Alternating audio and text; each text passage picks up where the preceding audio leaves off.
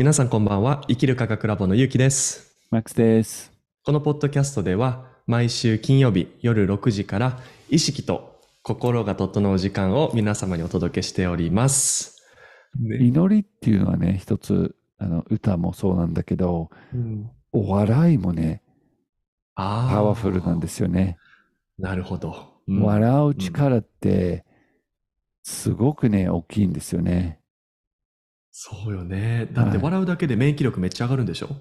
そうですね。免疫力も上がりますし、笑いって、やっぱりね、癒す力っていうかね、うんこれね、子供、特に、まあ大人ももちろんそうなんですけど、子供たちが笑ってるところにいるとね、もう、お笑ってないでいられないっていうか、わかるわかる。笑っちゃうんですよね、一緒に。そうね。で、この笑い、僕もね、笑いの映画がね、一番好きなんですよ。笑笑える映画なんだけど、うんなかなかね、これはす数が少なくて、そうね。たまにあるんですけどね、やっぱり笑えるってパワフルだなといつも思いますね。確かにね。え、ちなみにマックスさん、笑う映画だったら、その、どういう映画おすすめですか？そうですね。うん。これは英語と日本語のね、あ、そうやね。確かに。えっと、壁がちょっとあって、これ一番ね、訳しにくいのがね、ユーモアなんですよ。あ、ユーモアね。ユーア。モアが一番ね、訳しにくくて、この間一緒に京都にいたんですよね。うんうんでその時ね、上賀茂神社にあの行ったんですよ、3人で。で、僕の海外のスタッフが一人ね、友達でもある、スタッフでもある友達が来て、3人でね、ゆきさんと上賀茂神社でちょっとおい、うんお参りして、で、それをお参りの後、川の横でちょっとゆっくりして、よし、これから日本一のトイレ行こうっていうことをね、決めて、あの、ぜひ皆さんね、上賀茂神社に行ったら、トイレを使ってください。で本当に日日本一のトイレですよ。まさしくなんだけど、そのうん日本一のトイレっていうのをね、その友達が今何言ってるのって私たちクスッと笑ってたから、英語に訳したらね、全然面白くないんです。そうやね。確かに。響きがないっていうか、なんかこう、うん、来ない、来ないんですよね。そのちょっとした、そう、響きのいい、ちょっとした笑えるポイントがね。うんうん。これ映画も、そうね映画も、まさしくね、そういうことが多いんですけど、うんまあ、英語をわかる人は、これちょっとね、The Big Lebowski っていう映画があるんですけど、えー、何ですか、それ？またリンク送りますけどうんまたリンク送ってください。これがね、すごい、あの、笑えるんですけど、やっぱりね、うん日本語で見たら、ちっとも笑えないと思いましたね。そこだけ訳せないんですよ。やっぱりそのタイプのユーモアなんだけど、なるほどね。はいその土地の言葉で聞いて笑える話っていうのがね、やっぱあると思うからね。うん、なるほど。やっぱ日本一英語で略しても全然面白くないですもんね。そうですよね。うん。その、なんか書ける？うん。笑える日本語の映画って何かおすすめなありますか？えっとね、僕、映画じゃないんだけど、テレビドラマではい。夢を叶える像っていうのがあるんですよ。夢を叶える像って言って、セッティングからもちょっとふざけてるんですけど、とあるイケてないサラリーマンが、ガネーシャっていうインドの神様に日本で出会って人生を変えていくっていう、あの、全くね、あの、争いとか喧嘩とか戦いとかってもそんな全くないほのぼのしてるテレビのドラマなんですけれども、ただ毎回毎回、あのガネーシャの教えとか意識の変容のあの教えみたいなのがあるんですよ。はい。で、それが、がすごい面白い。本当に面白くて。なるほど。そう。それでちょっとよかったらぜひ見てみて、あの、多分ね、マックスさんも笑えると思う。それは日本のね、あの、ユーモアがあるんですよ。はい、はい。そういうのが好きですよ。ゆ夢を叶える像。そう。夢を叶える像。うん、像。まあ、ちょっと欠けてるんですね。はいはいはいあの、像っていうのが、あの、造作の、はい、はい、はい。そう。で、それで夢を叶えるぞっていうね、あの、掛け声はい。かけてるみたいな。で、もともと書籍の本なんですよ。は本がテレビ化したみたいなやつい。で。はい。はい。あの、僕はそれがすごい実はめちゃめちゃ好きで、唯一日本で見るテレビのシリーズぐらいだったんですよ、当時は。なるほど。もしね、ポッドキャストを多分見られてる方はね、あの、み知ってる方多いかもしれないんですけれどもね、もし見たことなかったら、おすすめです。意外とね、意識を変容させるヒントもあるんだけど、面白おかしく変えられるから、僕はすごく好きなんです。なるほど。いや、いいですよね。その笑いで言うと、僕、京都に住んでた頃にね、落語結構見に行ったんですよ。これもね、すごい楽しくていっぱい笑えたんですよ。落語って。だから、うんうん、でもその落語の中に出てくるユーモアも、なんかすごくね、良かったですよ。こう、なんていうかうね、んこう、ゲラゲラ笑うっていうより、こう、ちょっとこう、コンスタントで小さな笑いがこうずっとあって、確かに。すごいうんうんパワフルで楽しかったんですよ。で、やっぱり、それも日本の文化の中にしっかりあったもんですよね、きっと。昔はもっともっとあちこち行ってうん、その落語っていうか笑える講談もね、見に行ったんですけど、京都の時、この講談もね、うんすごいね、面白くてうん笑えたんですよ。そうよね。今でこそね、落語っていうのが、あの、漫才っていう形に変わってね、あの、はいもっと刺激的になってしまったんですけれども、まあ、やっぱり落語っていう、あの、なんて言うんでしょうね、あの、絶妙な笑いというか、あの、落ち着いてるんですけど、うん、日常になんか笑いを見出す力というか、そうですよね。そうですうよね。ん。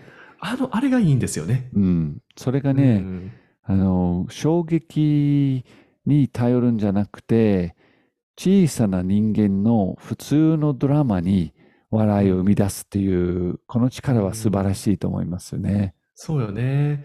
なんかそういう意識づけっていうのが日々あると、よりライトにね、意識もこうシフトしていけそうな感じがしますよね。もうまさしくそうです。だから、うんその、我々人間っていろんなドラマがね、あるんでしょうね。生きてるっていうことは、そうやって、んさっきの A さんの振られたりね、こう失敗したり、仕事で怒られたり、こういういろんなドラマがあって、それをそう、マジで、いや、私ってついてないっていうふうに受け取ると、すごく重たいのが、ちょっと別の角度から見ると、その人間のドラマってやっぱり滑稽ですよね。こう、うん面白いんですよ。でうんうんうんちょっと自分自身に笑えたら、これは最高に意識をシフトしていく道具だと思いますね。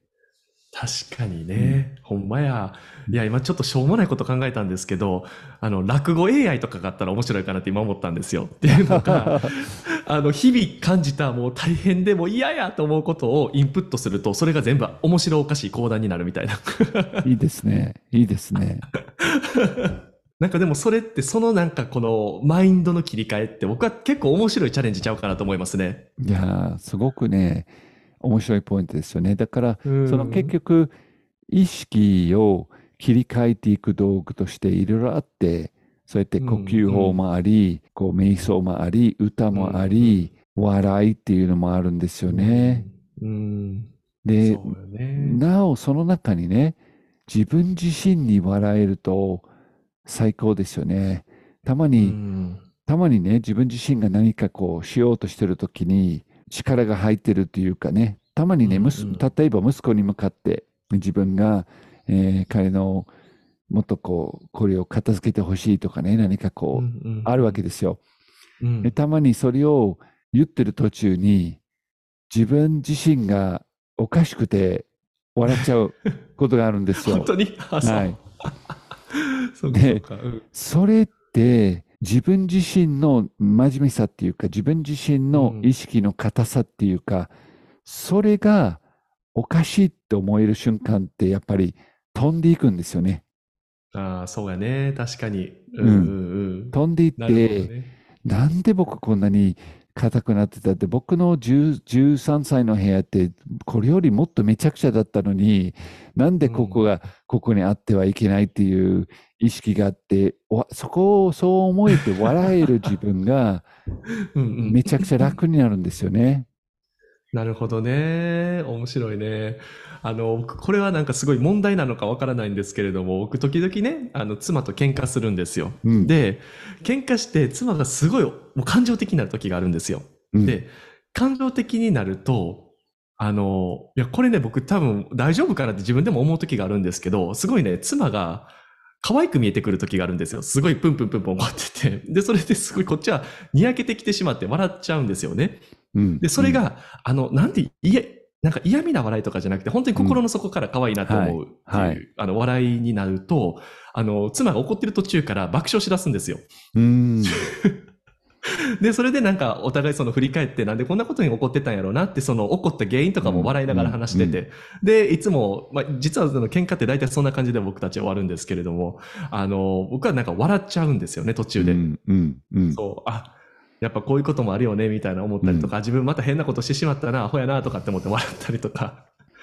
そう、なんかそうするとすごい、あの、まあ、やっぱ漫才っぽくなるんですよ。うん。うん最高ですね落語っぽくなるうん。うん。喧嘩の終わらし方として最高ですよ。本当に笑えて。で、それと、本当にそのままね、人間が超魔人になってエスカレートしていくと、最終的にもう戦争ですからね。うん。まあね。本当はそうななんですよ。でも途中から、なんで自分がこんなに固く、こういうことにこだわってるんだって思え、えて、笑えたら、溶けていくんですよね。その摩擦っていうかね、お互いの壁ができて、うん。こ、のどうして服をここにポイポイするのもっと片付けてくださいって言ってさ、それ確かにさ、あのポイポイポイポイして、それ 違う人が片付けるのは違うなと思うんだけど、やっぱりでも人生のステージとしてさ、誰だってあったと思うんですよね。ちょっとうまく片付けられないっていうかね、自分の服を多少ポイポイするっていうのは、だからって言って全部スルーしてするわけでもないけど、うん。でも、こうちょっとね、硬くなってね、怒ってる時の自分うがん。面白く笑える時に、結局、息子と笑えるんですよね、その時一緒に。うんうんうんこれやっぱ最高の解決だと思うんですよね。今言ってたように、妻とね、喧嘩の途中で、どっちかが、えーそのシナリオをちょっと面白く見えた時に、笑い出すと、嘘のようにその壁っていうか、その重さが飛んでいくんですよね。そうですよ。本当に、あの、笑、笑う前までは、絶対にごめんなさいを言わへんみたいなね。硬い硬い決心っていうのがあるんだけど、うん笑った瞬間にそのどっちでもよくなるんですよね、本当に。うんうんうんうん、もう、さっきごめんね、なんかちょっと言い過ぎたかもしれんね、みたいなことを結構簡単に、本当に。うんしかも、あの、適当とかじゃなくて、こっちは本当にすごい心からそういうことは言ってるし、ただでも面白おかしくなってるしっていうね。うんうんもうそうなったら本当に、あの、和解よね。本当の意味での和解で溶け合う。そうですよね。でそうういう夫婦も家族も長いことね、引きずらないんですよね、いろんなことをね。そうよ。うん本当に、その引きずらないのっていうのが僕の中で結構なポイントで、いや、やっぱり楽なんですよ。本当に。シンプルに。これこそキーポイントですよ。だから、うんその時その時の解決だけじゃなくて、過去のことをいつまでも覚えてて引っ張ってくるっていうのは、これうんかなり危険信号ですよ、意識的に。そもそもどうしてイスラエルとパレスタインで今起きてるのかって、これね、50年前、100年前、1000年前の歴史は、俺たちの土地だったって違う、俺たちの土地だったって違う、俺たちの宗教の方が正しいって違う、俺たちの宗教、こういうね、過去にあった問題とこう意見が合わなかったことをクリアできてないからね、引っ張って引っ張って引っ張ってきてるわけですよ。ね、これをもっと個人レベルで見るとね、このうん過去のちょっとした喧嘩とかちょっとした意見の違いをきれいにね、クリアして、もうどうでもいいわ。私たちが一緒に、こう、ここで、なんていうか、美味しいご飯を食べて、嬉しいなと、あんな、どうしてあんな、あんな硬くなってたって、心の底から思えてるカップルってやっぱり幸せなんですよ。でも、うん。あの時、あの人がこういうことしたんだっていう、こうリスト、リストアップしてる自自分の中にね、はいはい。自分の中に、はいはいうんうん。あの、結婚した、あの、式の時に、えーこっちのお父さんのちゃんとこうなんかどうでもいい、こう、10年後でも20年後でもそういうネタを持ってるわけですよ、うん自分の中に。そして、あの時もこの時も子供が生まれた時もこういう時もああいう時もって確かに人間はミスはある、自分もある。あるんです。当然ですよ。それいちいちね、自分の中に相手のミスをこうネタとして取っといて、だからうん怒っているんだっていうのは、これはね、非常にね、自分の中に重たい意識を溜めてることです。そうやね、うん本当に。で、それに近い話がさっきの僕、映画と通ずる話かなと思うんですよ。っていうのが、そういった記憶あるじゃないですか。うん。何かされた、ああいうこと言われたっていう記憶っていうのが、人って消化できてないと、それを何千回も何万回、何万回も脳内でループ再生するんですよね。まさに映画を見てるように。そうですさっきの話で言うと、映画で見てるものっていうのは、またそれが現実に現れてくるじゃないですか。求めてしまうから。そうね。はい。だから、その覚えるっていう行為そのものが、同じ行為を自分に引き寄せてしまってるっていう宇宙の心理がやっぱあるんですよね。うん。うん。だから、まあ、このポッドキャストを見ていらっしゃる方はね、ぜひ自分はこれからそういった現象を自分に引き起こしたいのか、起こしたくないのか、うんその軸で手放すか手放さないかを決めていただけるといいと思います。うん。で、僕はやっぱりそのループ再生嫌やからうん手。放したいんです。うん。そうですね。でもやっぱ手放す瞬間にしがらみはあるよね。そこに固執してたからね。そうただその固執っていうのを手放し上手になってくると、どんどんそれがね、得意になってくるからね。最初は難しいけど、どんどん楽になるから。ちょっとやってみてほしい。そうですね。喧嘩したいのか、笑いたいのか、どっちがいいですか、皆さん。ね。ね。僕笑いたい。そうに、じ冷静に考えたらそうに決まってるんですけど、うんうん。そうやって自分の中にね、あの時、ああいうことしたからもう、で、これはまさしくこう、ループですね。で、このうんループの中に何をしようとしてるかというとね、その相手を要するに、どっかでリベンジっていうか、相手に自分がお返しするっていうかさ、その悪くされたことと自分が勘違いしてるかもしれないけど、悪くされたと思ってることをいつか返してやるっていう、このリベンジはね、これはですね、もう意識で言うと、寄生虫的な意識であって、このリベンジっていうのはもうどんどんどんどん自分の中の笑いと楽しさを食ってしまうというかね、なくしてしまうような意識なんですね。うん気づいた時にはもう自分の内側が戦時中みたいになるよね。そうなると。そうですね。うんんどっかでやっぱりそこに気づきたいね。どっかで。そうですね。そうですね。うんはい。まあ、ここでね、ヒントはいくつか与えたと思うんですし、まあ自分たちもだってね、これ地球学校で日々勉強でね、日々学びですから、そういう人生の中に自分自身もね、今度また硬くなった時に、これを思い出して笑いたいですね。うん。いや、本当に笑いたいですね。うん。うんじゃあ、今日は何かちょっとした笑いに意識を向けるエクササイズできたらいいなと思ってるんですけど、何かありますか？いいですね。はい。じゃあそうですね。今日はじゃあせっかくなので僕たちの意識を笑いに向けていきましょうか。う んうん。で、まあ向ける方法としてはすごい簡単な方法です。簡単な方法なので、まあ僕の意識のワークでは必ずペンと紙を用意するので皆さんペンと紙だけ用意してくださいうん。はい。じゃあですね、用意できた方からも早速やっていきましょうか。まずですね、皆さん大きく深呼吸だけしましょうか。大きく吐いて。で、吸って。で、吐きましょう。では、僕たちの心の中に一つだけキーワードを投げましょう。ここ最近または昔、爆笑した記憶、爆笑した思い出、体験。これを思い出しましょう。思い出しましたら、それをですね、紙に書いてください。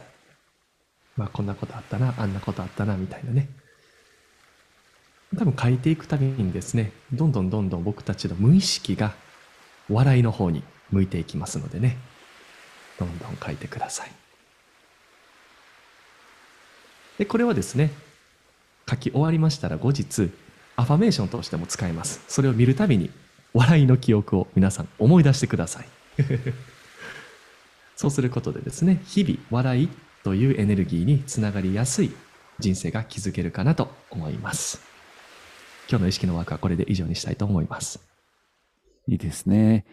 うん。やっぱりね、爆笑っていうことが、なかなかね、最近ないとかだったりするとね、ぜひそれも皆さん意識していただいて、僕ね、最近ね、たまたまね、夢の中にあったんですよ。2日前ぐらいに。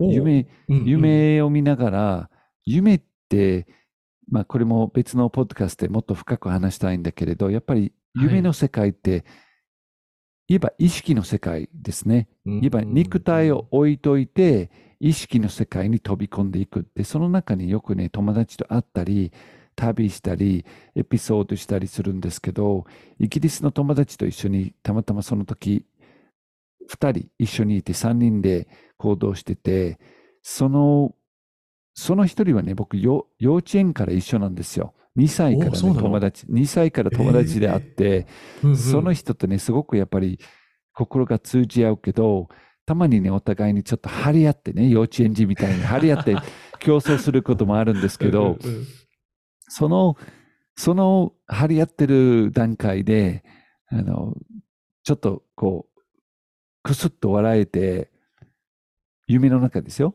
でそしたらね、二人でもう爆笑、爆笑、その爆笑の中の爆笑をね、しばらくしたんですけど、お互いこう、変に張り合ってることに気づいてね、うん。でこの、こういうエピソードがね、自分の中に、まあ、たまたま僕最近こういうエピソードもあって、もし最近なかったらね、ぜひ、その、さっきの言ってた夢を叶えるぞとかね、うんそれじゃなくても自分が笑えるね、えーよく好きだったシリーズとかね、それをもう一回こう見たりするね、こう、とにかくね、自分が笑える時間のぜひ作っていただきたいんですね。で、こう笑うっていうことは一つのバロメーターであって、うんしばらくない。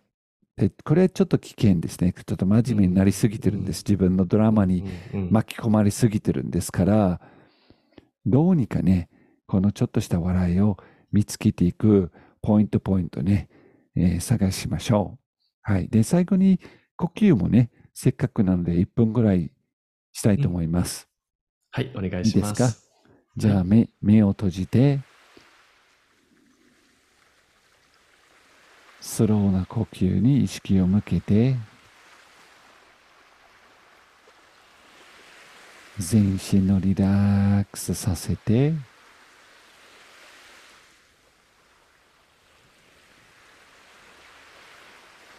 スローな呼吸。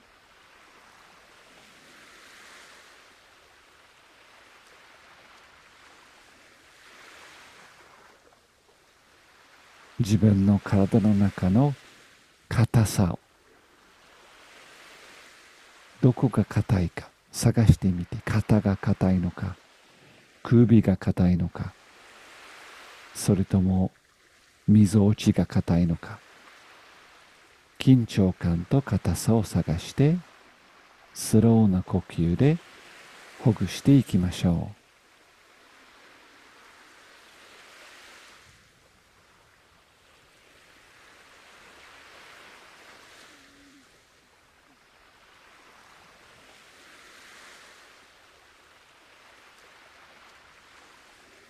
そして胸の中心ポイントに意識を向けてハートです。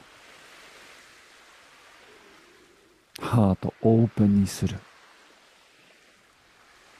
胸の中心を意識してそのポイントを開く。オープンにする。これが日常の人間のドラマも面白くおかしく見える。